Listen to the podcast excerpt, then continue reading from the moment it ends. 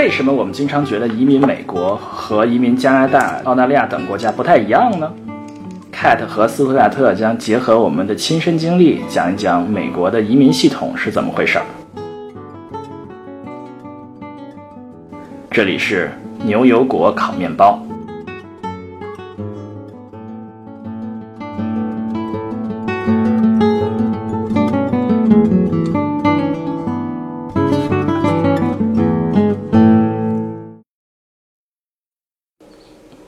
大家好，我是 Cat，我是斯特亚特。好，这期我们来讲讲自己的移民体验吧。OK，既然我们要探讨我们的个人的移民经历啊，我觉得我我们有必要先加一句，我们其实不是律师。所以我们不能提供任何移民相关的专业法律建议。对我们可能有很多的错误、不准确的地方，大家就仅供参考。对的，如果你们有任何移民方面的需要，还是请找专业的移民律师处理。我们呃不承担任何责任。其实我一直觉得“移民”这个词儿怪怪的，我一直到很多很多年前，我都不太习惯“移民”这个词儿。为什么呢？因为我来是上学嘛，我一直觉得我一直就在这儿上学，一直到工作。我第一次和移民这个词儿联系在一起是当时拿到绿卡的时候，会收到一张一张小纸。上面会说 immigration information，然后就觉得哦，原来我们也算移民这样的感觉。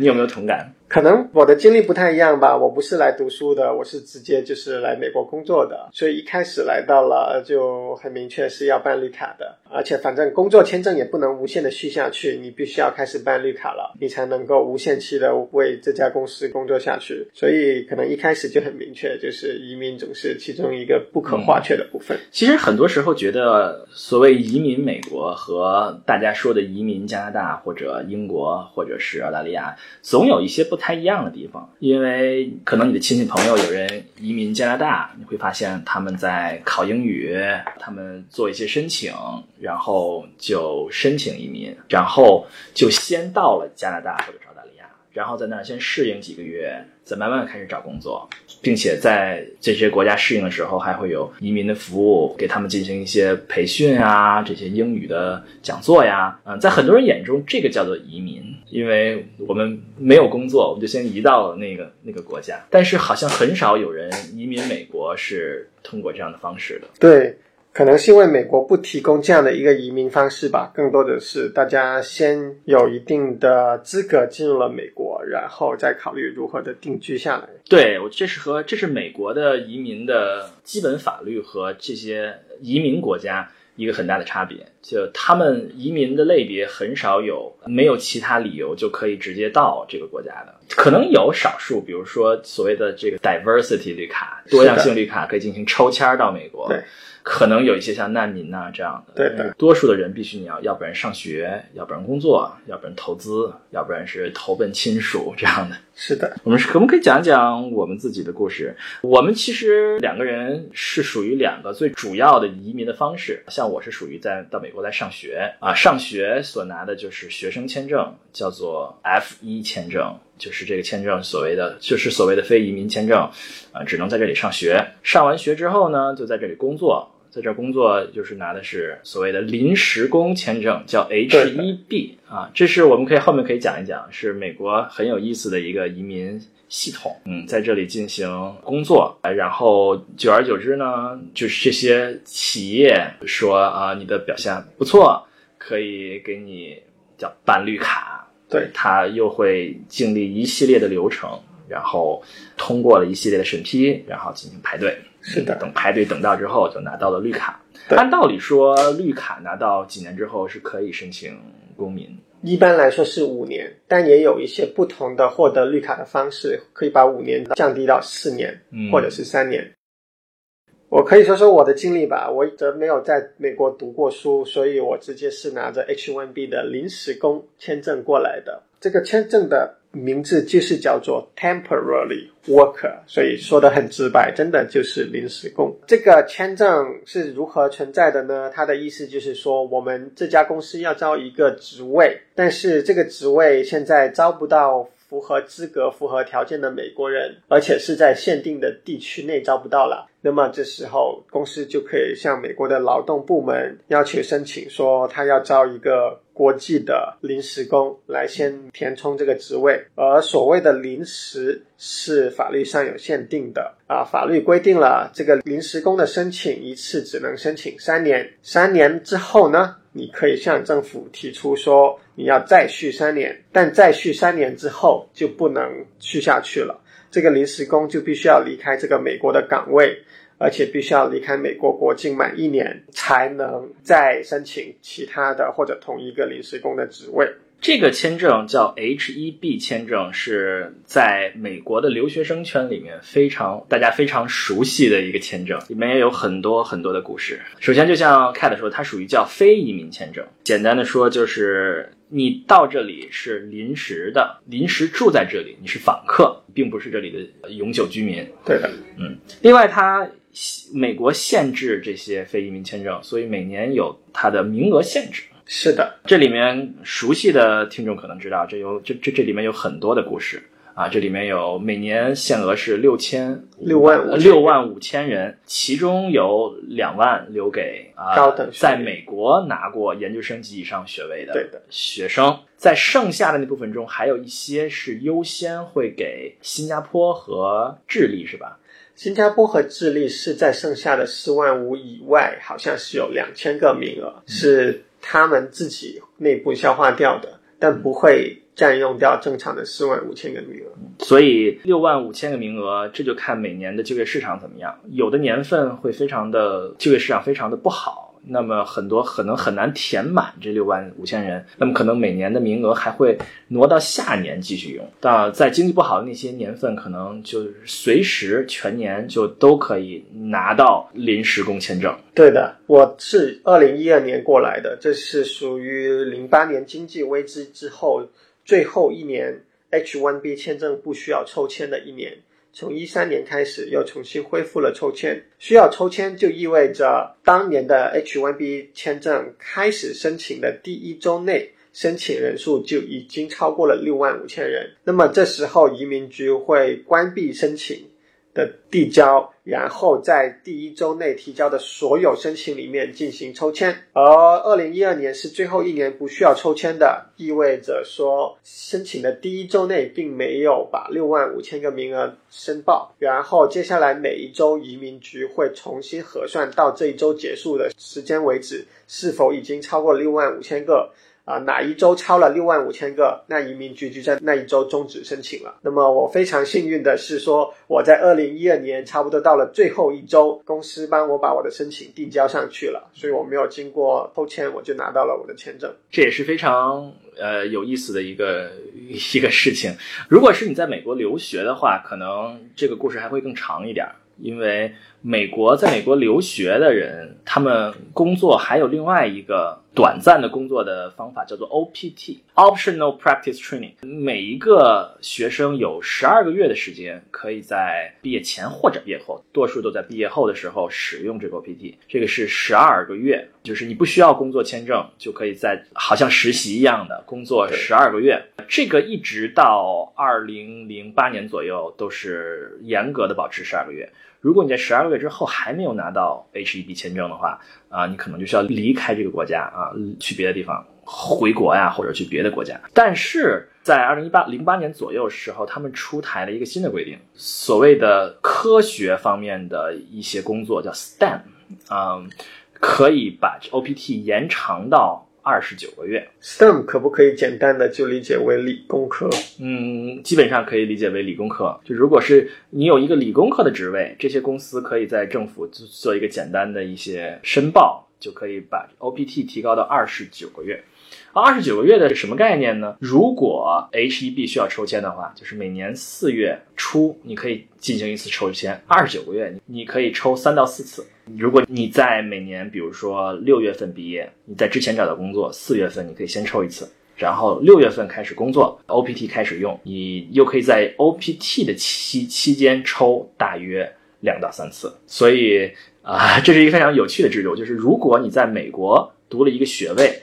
毕业后工作的话，你可以有多次抽签的机会，嗯，并且对于美国，呃，如果你在美国读的是研究生以上学历的话，你还可以呃走所谓那个两万个在美国研研究生以上学历的呃名额，可能抽签的是一个更好的比例。对的，高等学历、高等学位能够抽两次，普通的本科学位只能抽一次。嗯，并且比例有的时候还会更高，有的时候会更低，不好说。嗯，对。然后我们可以解释一下为什么 H1B 的申请和抽签发生在四月。这要首先解释一下，美国作为一个国家政府的财年是如何算的。美国作为一个国家政府，它跟一家大企业一样，它存在财年。也就是 fiscal year 的概念，然后美国的财年总是从上一年的十月一号开始算。举个例子来说，今天是二零一九年九月十八号，那么接下来的二零一九年十月一号会开启美国政府的二零。二零年财年，而 H1B 的抽签或者说是申请日期，按照法律来说是规定了可以在这一财年的提前六个月开始进行申请。因此，在今年过去的四月一号，就大家可以申请接下来二零二零财年的 H1B 的签证。啊，因为现在签证一般都会在第一周就申请超过六万五千份。所以也就在四月一号所在的那个周，啊，所在那个星期，把这个申请给申满了，然后接下来就要抽签了。呃，如果正好四月一号是个周末什么的，那么美国的移民局会做出相应的调整，保证有一周的时间来接收大家的申请。最开始的时候，像我零七年的时候工作的时候，那时候就只有一天，只有在当天可以收到，所以所有的。寄送服务都要保证当天送达，有的人甚至呃比较这个强迫症的要要亲自送过去，所以这是这是后来也是移民局呃 做出了一些修改，都挤在第一天也是不是很有意义的事情。没错，没错。那其实这是很多人进入美国的第一步。我们多数人如果没有移民、没有亲属、不是难民，呃，都要通过要。要不然是学生，要呃，要不然是直接工作来进入美国。其实直接进入美国还有另外一种签证，叫做 L 一。对，L one 签证呢是属于大企业内部的转岗和转移，就是工作地点而使用的签证。这个签证要求你在一家国际化的公司内部，先在美国以外的一个分部工作满一年。而这个工作满一年，可以是在申请 L one 之前的三年内满一年，而不一定是正好是之前的一年。只要你积累够满一年，你就可以申请 L one。当然，前提是这家公司确实愿意把你的岗位从美国国外转移到美国国内来。这就是所有来到美国签证的方式啊。我们大多数人能够来到美国签证的方式，其实从理论上说，这些都是非移民签证。对的，对的。移民签证则是那个可以换取绿卡的签证。对，所以这是为什么我一直对于移民这这个词很不，呃，很很不习惯啊，因为从来也没有人说，很长一段时间来从来也没有说我是移民。这是前面非移民的部分，所以到美国之后，我们都有都是一样的部分，就是通过所谓的 EB 系统，嗯，获得签证。所以 EB 是 employment base 的意思。对的。就是说，你有一个雇主，他愿意 sponsor 你的移民签证，也就是你的绿卡，然后你通过这样的方式，最终申请并获得你的绿卡。嗯，所以 EB 这个系统很奇怪，它分五档，从 EB 一到 EB 五。是的，但其实你如果仔细看的话，有一些并没有什么雇主，并没有什么 employment based。对，嗯最最神奇的应该是一比五投资移民的时候，更多的是你不被别人雇佣，而是你为别人创造雇佣就业的机会，你雇佣了别人。对，我们可以把这个五个级别都说一下。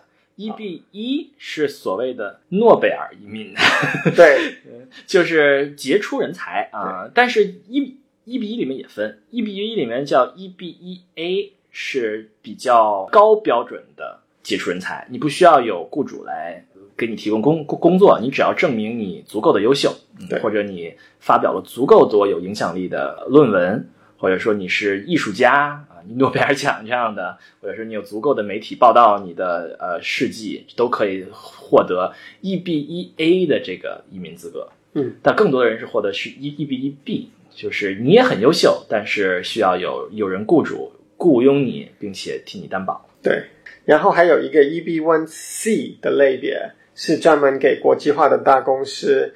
他们的高管在进行就是转岗，从美国以外的职位转岗到美国以内的时候使用的。嗯，所以一 B 一这是所谓的诺贝尔移民，对，应该说被认为是比较优秀的人才可以走这个道路，有点像香港的英才计划。那后面我们多数，比如在美国工作的普通员工，都是会走一 B 二和一 B 三这两类签证。是。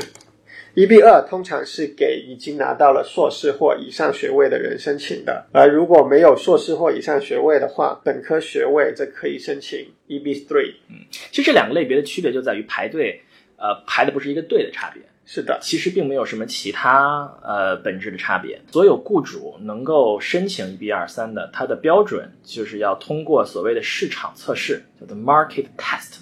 对，市场测试的意思就是。你要想办法证明你同样的职位无法在美国本地招到人，对，而且是无法预见到什么时候能招到这个人，所以相当于永久性的招不到这个人。我们可以拿这个跟刚刚所说的 H1B 对比一下，H1B 作为临时工的非移民签证，美国雇主只需要证明说短时间内这个职位找不到美国人。来做，那么他就可以开一个临时工的职位来招一个外国人。但正所谓临时工，你不能够永久的做这个职位。而当美国的雇主需要把这个临时工转换为绿卡的时候，那么他就要向美国的劳动部门证明说，确实这个职位不仅仅是短时间内招不到的，而是可预见的来说，一直都不可能招得到。所以我要把这个刚刚请来的临时工，或者请过来一段时间了的临时工，转换为一个永久性的雇员。所以他们所谓的市场测试，就是在指定的地方打招聘广告，证明说我们要一个这样标准的人才，然后要有足够的时间来应对那些来面试的人，或者没有人能够来面试，或者面试没有达到要求。对，嗯，这可以证明我们需要这个人。是的。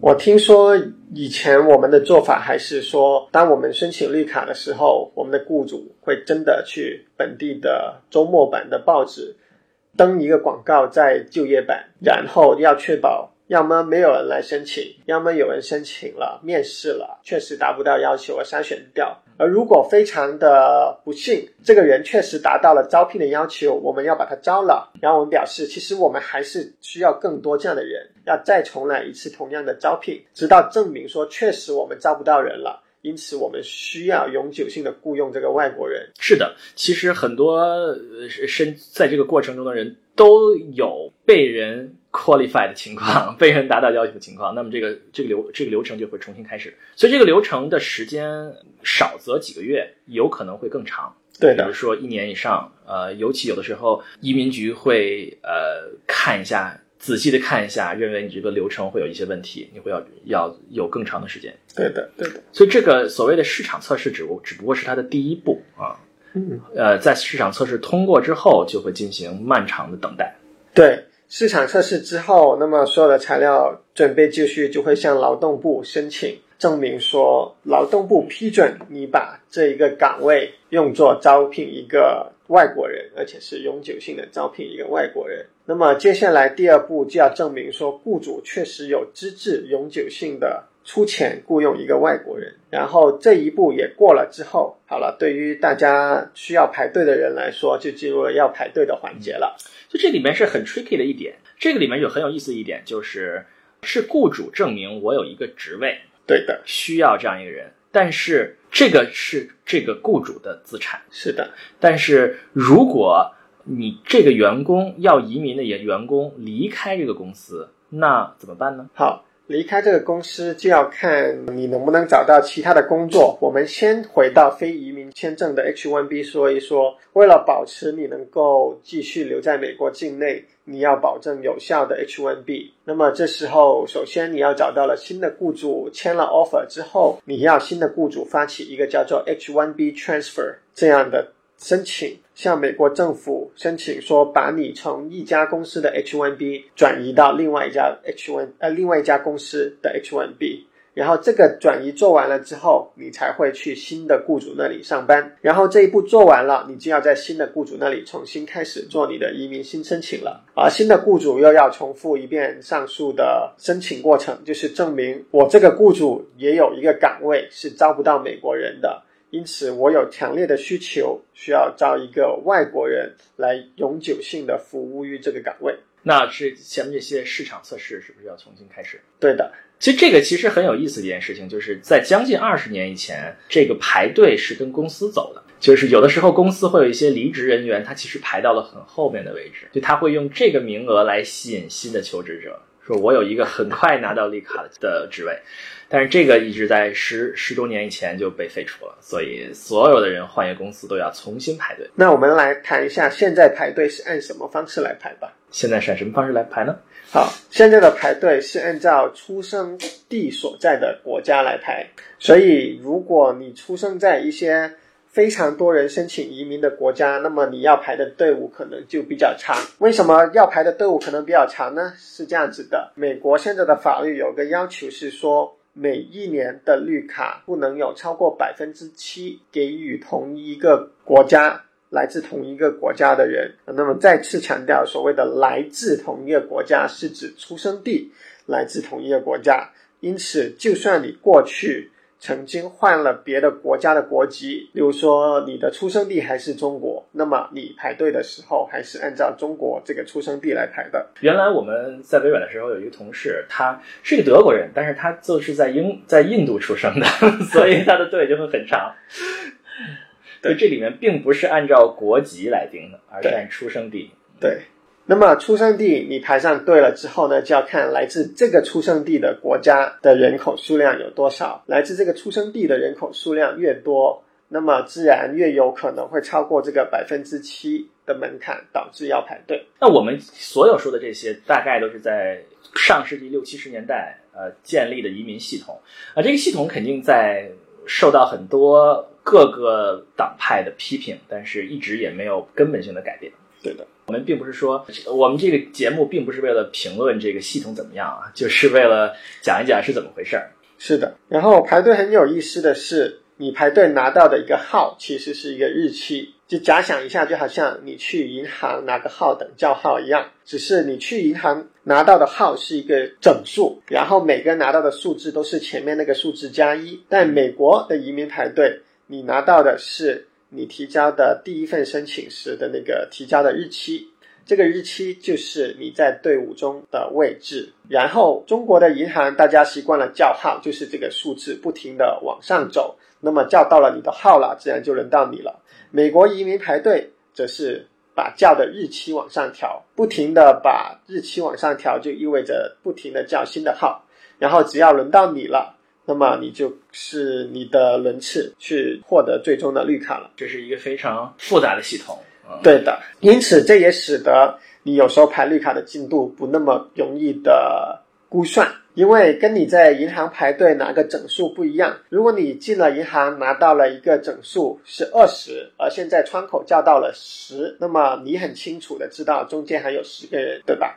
但美国的移民体制内，你拿到了一个日期，而现在叫到了另外一个日期，这两个日期中间还有多少人在队伍里面？有没有一些人其实已经离开了队伍，返回了他们的自己的国家？那么这个都是你不可能获得的信息。所以，如果熟悉这个过程的人，很多人会每个月关注咱们所谓的公告牌儿。嗯，对的，他们的公告牌儿会公布在下面一段时间里能够被叫到的日期是什么。对的，嗯，是很有意思一件事情是，他们操作方式并不是线性的啊移动，而是采取一个大批量的方法啊，就是好像啊这个月我们。多叫进一些人，等快叫完了，我们再叫进一些人。所以这个排期啊，叫排期的前进或者后退是很难准确的预测。如果有经验的人可能会大概有些预测啊，前面那个已经叫进去的一些人可能差不多了，我们才会再放一次。但是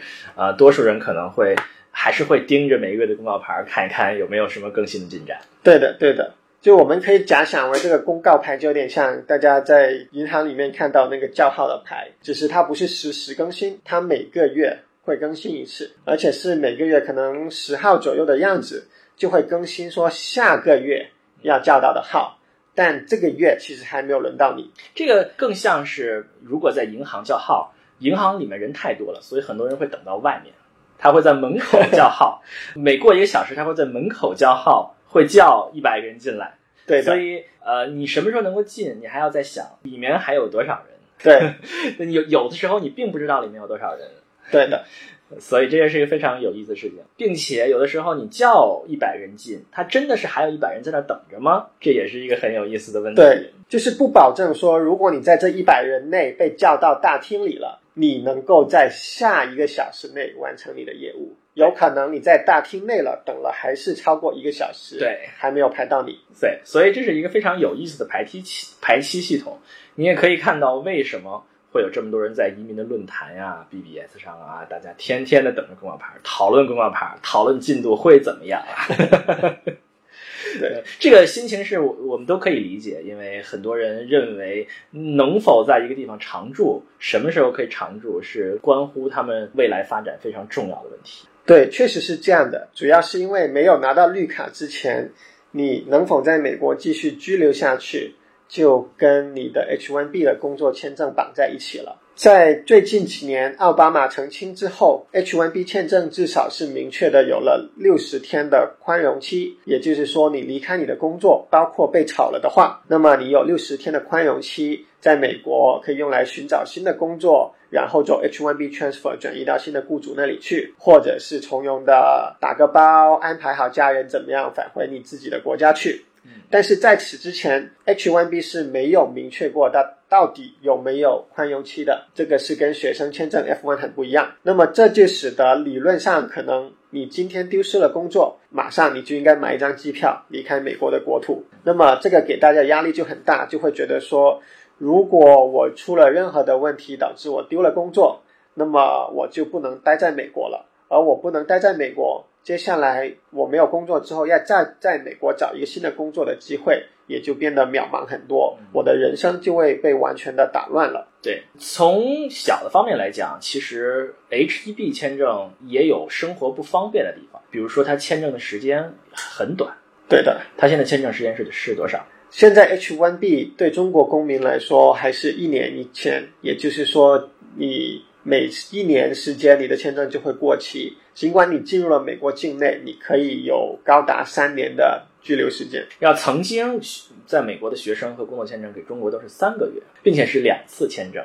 所以如果那个时候的情况是，如果你如果要去欧洲玩，比如说你想要买张票、买张机票去伦敦的话。那么你需要做什么呢？那你需要首先，你签证肯定已经过期了，因为只有三个月。你要首先去回中国签一张签证，拿到两次，然后你回美国，飞到英国再飞回来，这才能去英国玩。这确实非常的折腾。现在稍微好一点点，有一年的周期，但是很多人还是为了避免这个折腾，而选择在 H1B 的期间就放弃出去旅行的机会。所以这是一个非常大的损失。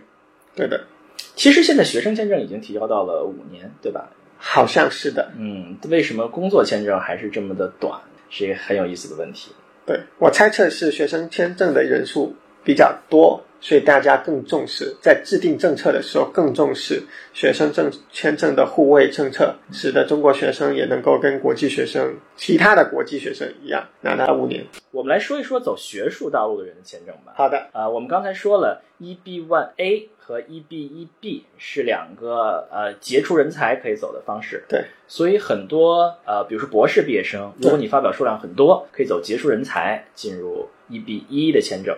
如果你的发表没有那么多，但是也还不错，你去一个相关的公司进行工作的时候，公司就可以办一 B 一 B 这样的签证。嗯，这是很多博士生能够快速拿到绿卡的一个非常好的途径。这个里面到底什么人可以通过，什么人可以不通过？没有一个明确的标准，所以这是替你办这个这件事的律师行有有他的掌握，所以不同公司律师行它会有一个数字，比如说你的论文要引用达到多少多少数，所以有一些引用数字达在。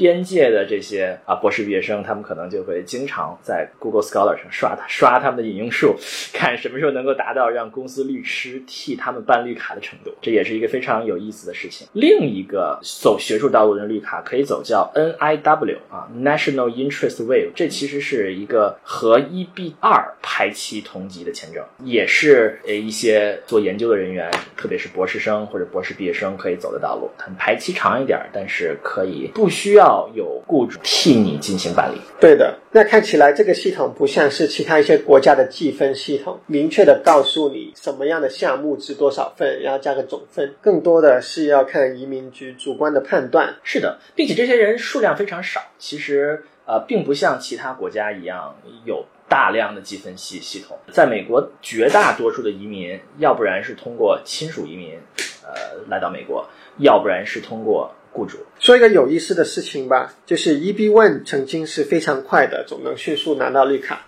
但现在又也开始排队了。只说说明你的优秀人才越来越多了。对，优秀人才真的非常多了。现在他的排队，从非中国就是全球的其他国家来看，他的排队甚至已经超过了，就是比他级别还低的 EB Two 和 EB Three 了。哇，这么有意思！是的，其实我们刚才漏说了一项，还有一项非移民签证叫做 O 移，也是杰出人才可以拿到的非移民签证。对，它的标准应该是低于一比一，但是也是一个比较高的标准，所以很多博士生也可能会拿 O 一这个签证来到在留留在美国工作。那 O one 相对于 H one B 来说有哪些更加好的地方呢？还真不知道啊。据我所知，第一个是不需要受那个六万五千个名额的限制了，对，这是最显然的。嗯啊，第二个呢是说。H1B 尽管你是提前到财年之前的六个月开始申请，也就是四月一号申请，对吧？但是你申请通过了之后，你还是要等到财年开始，H1B 才生效。对，十月一号生效了，你才能够开始工作。如果你已经是在美国的学生了，那么你有 OPT 可以先用着 OPT，但你不能够以 H1B 开始工作。如果你还在海外，那么你只能在十月一号之前提前十天进入。进入美国境内做准备，而且只能在十月一号开始你的工作。那么 O1 的好处就是全年有效，只要批下来了，你就立即可以开始工作。确实是很吸引人的地方啊，但是可能很少有人可能可以达到他的要求。对的。好，那我们今天关于美国移民系统的话题就到这里了。好的，谢谢大家的收听，欢迎大家订阅我们的频道。牛油果烤面包。我们后会有期，拜拜。